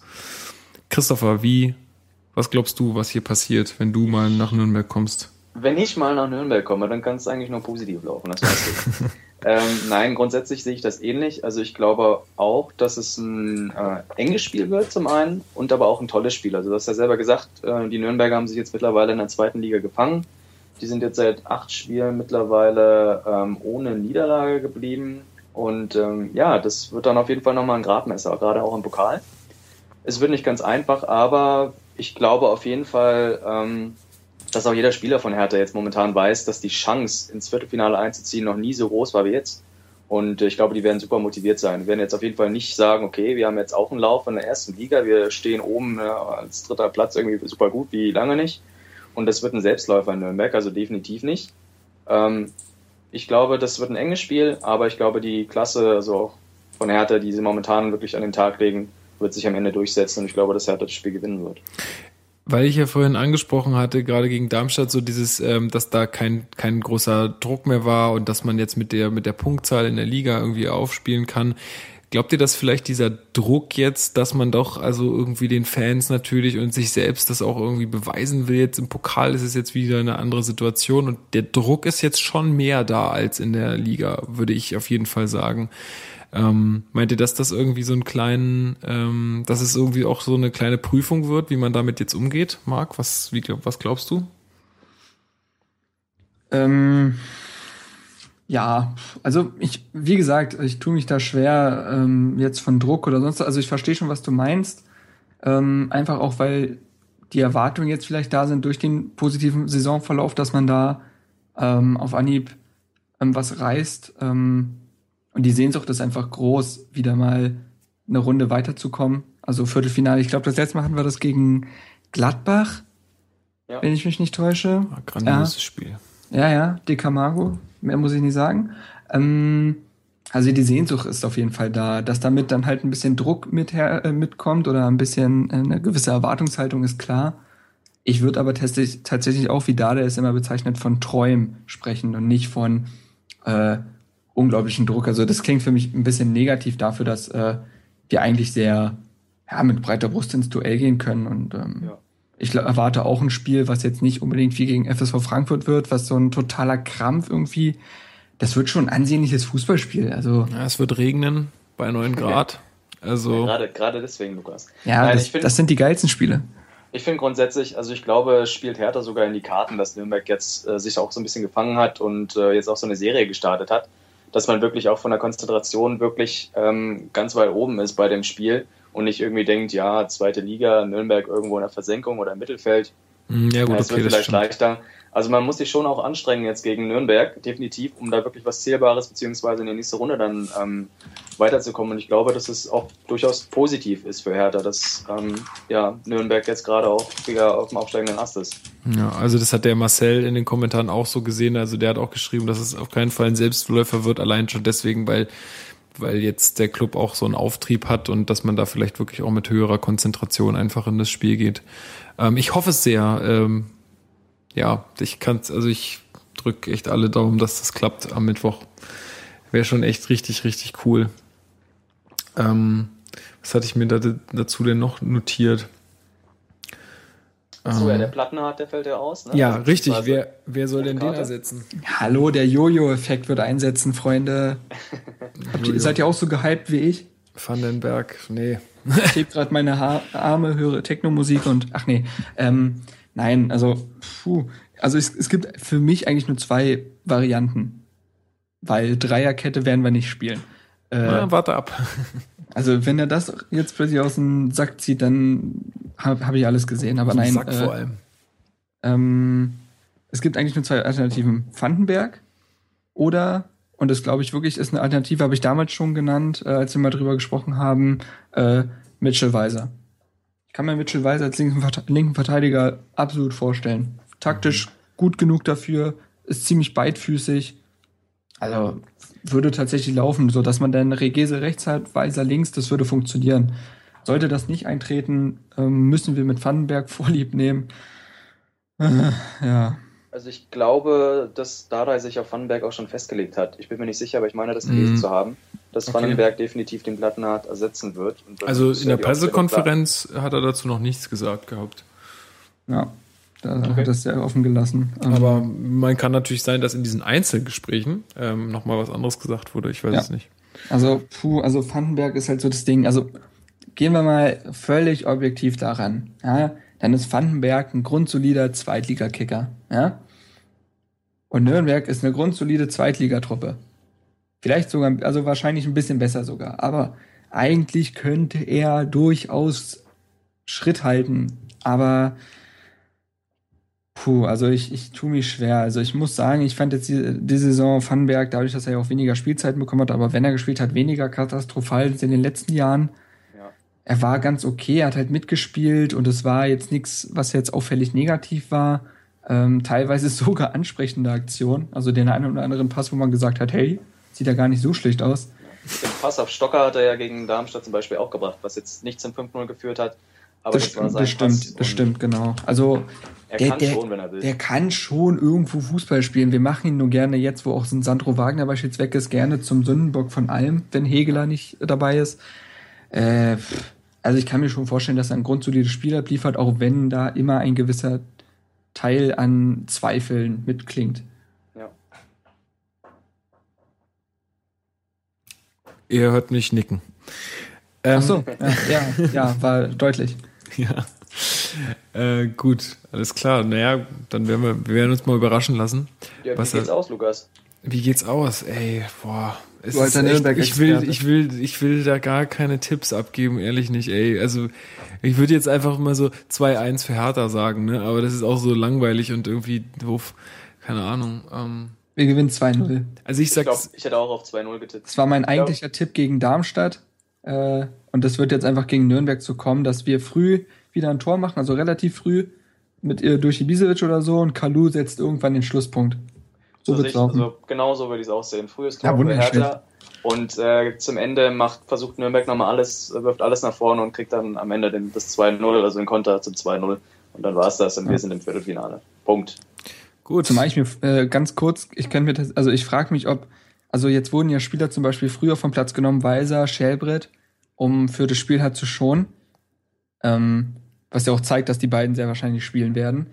Schellbrett sowieso. Ähm, ich frage mich, ob überhaupt so wirklich rotiert wird, weil jetzt wäre zum Beispiel wieder so ein Spiel, wo man sagt, hey, Chance für Baumjohann, Chance für Stocker. Aber so Baumjohann wirklich, könnte ich mir im sogar- Pokal. So Baumjohann wirklich könnte kann ich mir nicht. fast vorstellen. Ja, ich mir auch. Ich kann mir jeden äh, Offensivspieler durchaus vorstellen. Ich kann mir auch vorstellen, dass äh, Chigerci jetzt wieder dabei ist, für den es ja in Darmstadt nicht gereicht hat. Und der plötzlich in der Startaufstellung steht. Ich kann mir das durchaus vorstellen, aber irgendwie habe ich nicht das Gefühl, dass Dardai in der Hinsicht so sehr experimentierfreudig ist. Ja. Ähm, also er hat schon seine feste Achse und dann wird es wahrscheinlich wieder so aussehen, dass die genannten Spieler wieder auf der Bank sitzen. Möglich, aber mein Gefühl sagt mir, Baumjohann spielt gegen Nürnberg. Ich weiß nicht warum, aber einfach um offensiv da noch ein bisschen mehr Druck auf Nürnberg zu setzen. Aber wie gesagt, das ist nur ein Gefühl und wir werden sehen, was es am Ende dann wird. Vielleicht macht er jetzt auch halt nochmal ernst gegen Nürnberg, also dass er sagt, ey, jetzt bringe ich wirklich nochmal die Leute, die jetzt gerade auch in den letzten Wochen überzeugt haben, einfach nochmal voll auf den Platz. Ähm, Versuch hier mit denen in die nächste Runde einzuziehen und gegen Mainz zu Hause, da wird dann nochmal ein bisschen was probiert. Wir sind eh überm Soll mit den Punkten. Ähm, da können wir dann, ja, da können wir uns dann sowas auch nochmal erlauben. Aber jetzt müssen wir nochmal richtig ernst machen. Wobei ich vor Mainz echt Respekt habe. Ne? Natürlich, keine, keine Frage. Also, das, also, es ist jetzt nicht so von wegen, die sind jetzt irgendwie schlecht und deswegen kann man das machen. Nee, aber einfach rein aus dem, Ja, ja, schon also klar. aus Ich dem wollte nur Anspruch jetzt damit heraus, dass man in die sagen, nächste Runde will. ganz, also klar, die Prioritäten sind klar verteilt, auch wenn ich sagen muss, ganz ehrlich, also du hast es, glaube ich, auch schon gesagt, dass selbst wenn wir gegen Mainz verlieren würden, du jetzt keine Träne verdrücken würdest. Ähm, puh, also selbst obwohl die Saison so gut läuft, fände ich es sehr, sehr schade, wenn wir sie mit einer Niederlage beenden würden, die Hinrunde. Ähm, Ja, klar. ich, halt, ich halte Mainz für eine sehr, sehr gute Mannschaft. Ich habe schon im Vorgespräch gesagt, ich habe keine Ahnung warum. Also läuft einfach bei denen. Ich kann jetzt nicht sagen, woran das genau liegt. Ähm, sehr, sehr schwer auszurechnen, genauso wie wir. Wirkt manchmal wie so eine Mini-Version von uns tatsächlich. Äh, ich glaube, also, puh, also müssen wir uns richtig anstrengen, damit wir da punkten. Und wenn wir einen Punkt holen, wäre ich komplett zufrieden, weil dann hätten wir die 30-Punkte-Marke geknackt und wären aus eigener Kraft Dritter in der Hinrunde. Also Punkt und ich wäre glücklichster Mensch der Welt. Plus natürlich das Weiterkommen im Pokal. Ja, das ist, glaube ich, für mich ja der Faktor. Also ich glaube, dass in diesem Fall extremst auch wirklich darauf ankommt, wie man sich jetzt im Pokal gegen Nürnberg schlägt. Vorher war es ja so, immer nach einer Niederlage folgte dann auch ein Sieg. Ähm, ich glaube, dass es von, von der Einstellung her nochmal was anderes sein wird, wenn man tatsächlich gegen Nürnberg äh, von mir aus auch knapp irgendwo ausscheidet, dann wird es vielleicht da im Kopf auch nochmal irgendwie Klick machen und sagen, scheiße, jetzt, äh, jetzt kommen wir da auf jeden Fall nicht mehr weiter und äh, vielleicht wird das auch Auswirkungen auf das Spiel gegen Mainz haben. Puh, weiß ich gar nicht. Ich glaub, also kann man auf jeden Fall so sehen. Ich glaube tatsächlich, dass unsere Mannschaft so gefestigt ist und auch charakterlich so, so, so gereift, dass man das vielleicht nicht überbewerten würde. Ich verstehe aber, was du meinst. Ja. Aber wie gesagt, stellt sich ja sowieso nicht, weil wir ja sowieso am äh, Mittwoch gegen Nürnberg gewinnen werden und dann Korrekt. ähm, wird es auch positiv gegen Mainz laufen, in welcher Weise dann auch immer. Euren Optimismus, euren Optimismus hätte ich gern, echt. ja, ich bin schon ganz gespannt. Ähm, ja, ich hatte jetzt gar nicht mehr so viel mehr auf dem Zettel. Also es haben uns noch ähm, ein paar Kommentare erreicht, die so in die Richtung gehen, Kader für die mögliche Europa League, ähm, was passiert Ja. dann? Ich glaube noch Ähm, was zu Schieber, ne? was genau, wa- was, was, wie seht ihr Schiebers Rolle in der Mannschaft, wenn er wieder fit ist? Ähm, ich glaube, Marc, wir hatten geplant, dass wir auf jeden Fall in der Winterpause nochmal einen größeren Podcast machen, nochmal eine größere Folge, wo ich glaube, dass dann solche Fragen eher, ähm, ja, dass die da einfach mehr hingehören irgendwie, weil sich jetzt über Ude Schieber zu unterhalten, ist, der ist erstmal noch kein Thema. Ne? Also Ja, muss man klar so also sehen. Passt Ähm, auch nicht so wirklich gerade ins Thema rein. Nee. Also wäre jetzt irgendwie verschmissen, wenn wir jetzt schon was über Schieber sagen und dann, wenn es eigentlich wichtig ist, dann sagen, ja, haben wir im, äh, vor acht Podcasts mal drüber gesprochen. Nee, genau. Also Äh, Nico, der hat ja. es, da- der hat da gefragt, ähm, sei uns nicht böse, wir ähm, holen das auf jeden Fall dann eine nach. Ich werde mir das gleich notieren und dann ähm, wird die Frage auf keinen Fall zu kurz kommen. Ähm, was ich noch ganz lustig fand und vielleicht ist das so als abschließende Frage, ich meine, das ist jetzt auch noch weit vorgegriffen, aber ich fand irgendwie die Überlegung ganz witzig, dass ähm, der Marcel hat geschrieben, ähm, er würde lieber in die Champions League äh, als in die Europa League. Also wenn Europa League dann, also das wäre ihm nicht so recht, aber Champions League wäre ihm sehr recht, weil Europa League ist ähm, quasi ja immer für die Mannschaften ein bisschen schwieriger, weil die Wege sind meistens auch weiter und äh, ja, ich meine, die, die, Überlegung ist nicht verkehrt, ja. Also ich glaube, vielleicht Champions League kommt einem dann, da scheidest du dann vielleicht auch richtig früh aus. Also dann wirst du halt abgeschossen. Nee, nee, dann mach, pass auf, das läuft ganz anders. Dann spielen wir gegen Barcelona und Co., ja, die richtig großen, aber fahren einfach die Taktik mit zwölf Mann hinten rein. Ja, mit zwölf. Ähm, laufen drei Kilometer pro Spiel und schlagen den einen entscheidenden Konter, kommen in der Champions League immer weiter, aber sind nach dem Spiel quasi kaum kaputt. ja, das wäre auch eine Möglichkeit. Nee, ich fand die Überlegung nur witzig irgendwie. Also, ähm, weil ich glaube halt schon, dass es ein Faktor ist, wenn du halt irgendwie so da, wo nach Gebele oder was weiß ich, wo da, wo die da alle hin müssen. Die besten Städte, okay. Ähm, ja, keine Metropolen. Ahnung, ich weiß noch nicht mehr, wo es ist, aber ähm, äh, das ist in Oh mein Gott, Aserbaidschan. Ja, Baku. Baku ist das. Also Baku das ist aber nicht Aserbaidschan. Oh Gott, das doch. Nein. Guck ich, mal bitte nach. Ja, ich mach mich. Ähnlich. Doch, Aserbaidschan. Ja. Ich hätte mich gerade sehr blamieren können. Ja, also ich weiß nicht, irgendwie, ich glaube auch, dass es dankbarer ist, Champions League zu spielen als Europa League. Wobei man ja jetzt an Augsburg sieht, man kann da auch ein sehr geiles Los bekommen. Also jetzt mal so im, im Wettkampfmodus gegen Liverpool spielen, mir würde da schon einer abgehen so. Also ich würde würd auch also zu 110 Prozent ins Stadion gehen, weil wie gesagt, ich bin auch großer Liverpool-Fan. Das wäre ein extremes Highlight, so wie wenn wir jetzt irgendwie Sevilla oder sonst was bekommen würden. Also es gibt ja schon geile Gegner in der Europa League. Ich habe auch gesagt, dass wenn, also, oh Gott, ich will eigentlich gar nicht so viel darüber reden. wenn es ein, wenn es irgendwann mal, nicht diese Saison, irgendwann mal in drei Jahren oder was auch immer eintreten sollte, dann. Ähm, das ist wirklich der Wahnsinn, wie du wie ein Verrückter auf die Euphoriebremse treten möchtest. Ja, es ist auch so. Ich muss das tun. So macht ja sonst keiner hier in meinem Umfeld. ähm, dann nehme ich so ein Spiel oder meinetwegen auch alle Spiele. Mal gucken, was geht, äh, nehme ich auf jeden Fall mit. Also dann fahre ich da auch mal nach Kebele und dann gucke ich mir das mal an. Ja, eigentlich stellt sich doch gar nicht die Frage, ob entweder oder. Es gibt ja auch eine Möglichkeit, beide Wettbewerbe zu spielen, indem man in die Champions League kommt, dann Dritter wird in der Vorrunde und dann einfach den Rest ja, in genau, man, Cup spielt. Man nimmt erstmal die geilen Spiele mit und genau, dann. Und darauf könnte ich mich auf jeden Fall, also da würde ich mich mit ja, anfreuen können. Deal, also Deal. Ist, so machen, wir, wir so fest. Machen wir jetzt ja. hier so fest. Machen wir das so. Gut. Also wenn wir dann, wenn wir dann äh, quasi Dritter sind, sagen wir, gut Leute, jetzt ist auch Schluss. Und dann läuft das. Genau. Gut. Schön.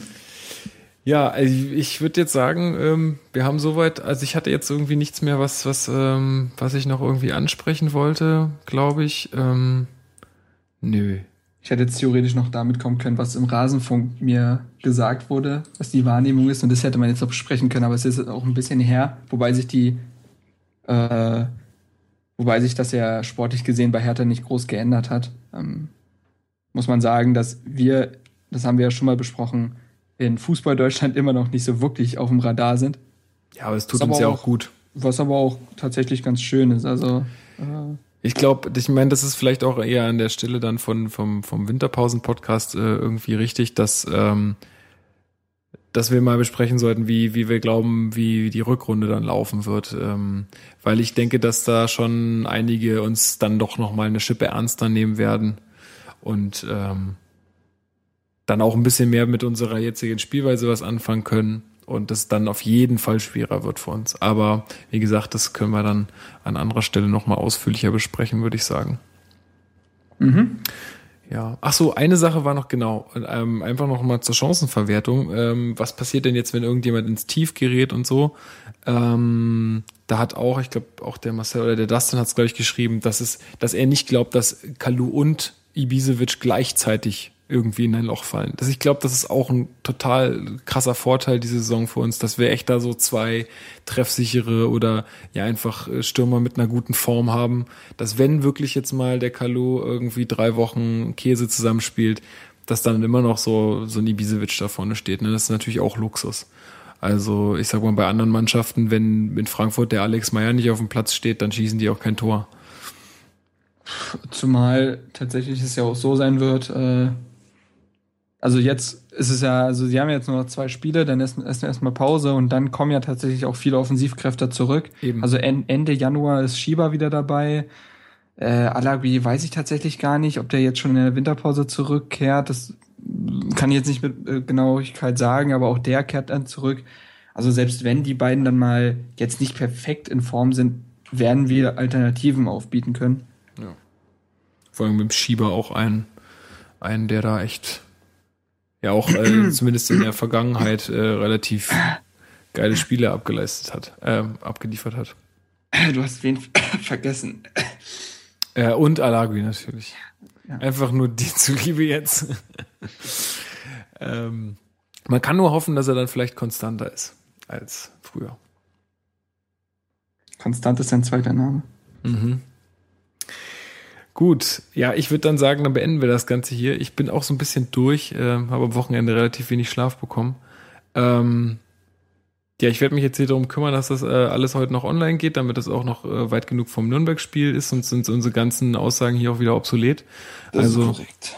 ähm, freuen wir uns mal aufs, ähm, aufs Pokalspiel und ja, dir, Chrissy, vielen Dank, dass du mit dabei warst. Das war echt cool Jo, hat dass Spaß du gemacht. die Zeit da gefunden hast und ähm, ja, wir sehen uns ja dann am Mittwoch.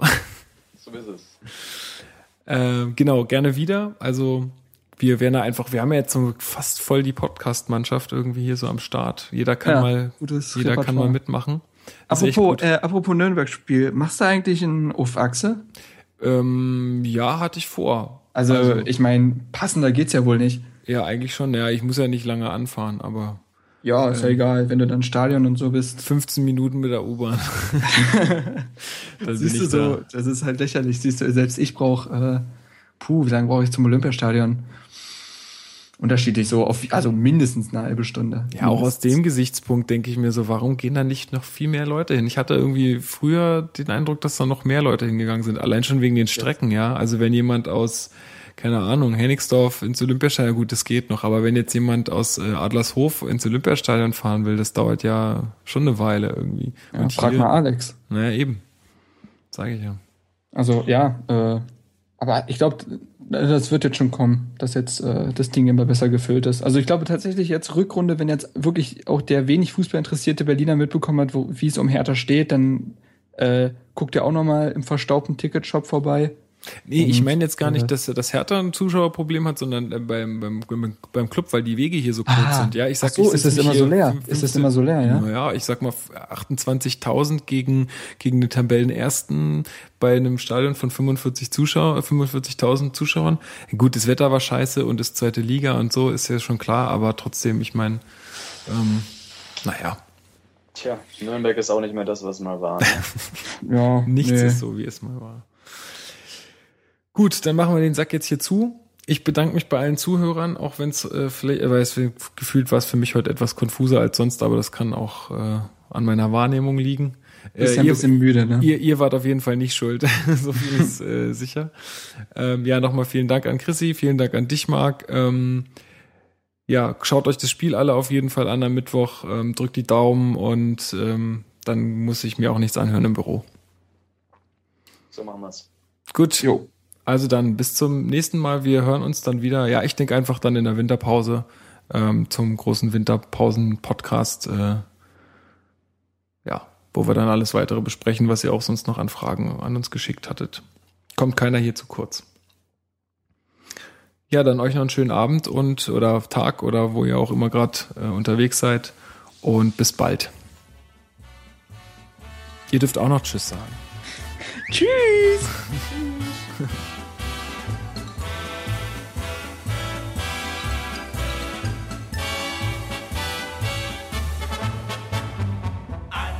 dem schönen Strand der Spree, dort spielt Hertha BSC.